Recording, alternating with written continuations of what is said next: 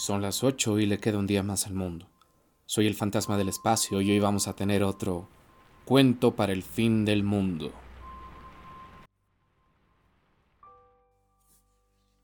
La historia de un duro hijo de puta. Vino a la puerta una noche, mojado, flaco, golpeado y aterrado.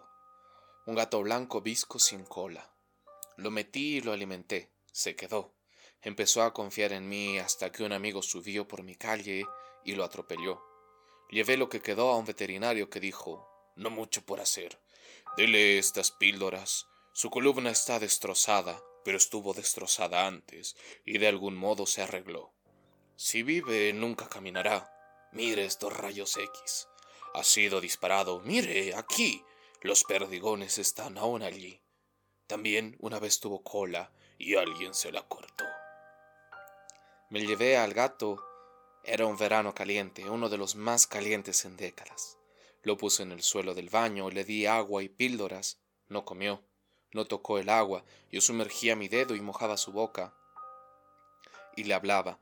No me movía de casa. Pasé un montón de tiempo en el baño y hablé con él y lo acaricié suavemente y él me devolvía la mirada con esos ojos viscos azul pálido.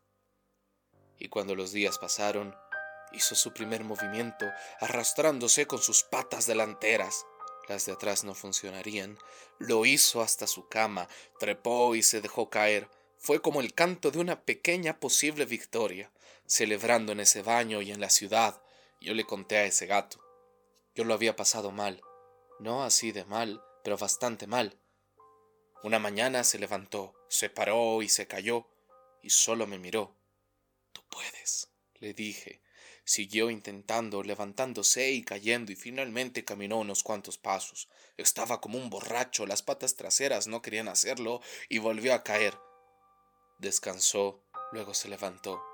Ya saben el resto. Ahora está mejor que nunca, visco, casi sin dientes, pero la elegancia regresó, y esa mirada en sus ojos nunca se fue. Y ahora a veces soy entrevistado y quieren escuchar acerca de la vida y de literatura y yo me emborracho y sostengo a mi visco disparado, atropellado y desgarrado gato y digo, miren, miren esto. Pero ellos no lo entienden. Ellos dicen algo como, ¿usted dice que ha sido influenciado por Celine? No, yo sostengo al gato por lo que pasa, por cosas como esto, por esto, por esto. Sacudo al gato, lo sostengo.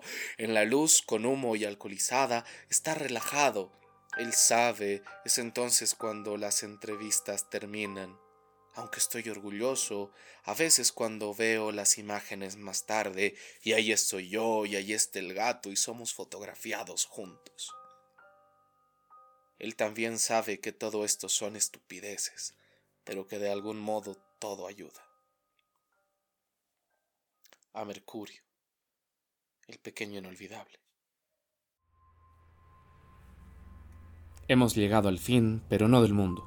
Nuestro cuento ha concluido y el café está listo. Soy el fantasma del espacio. Hasta la siguiente transmisión, si le queda otro día al mundo.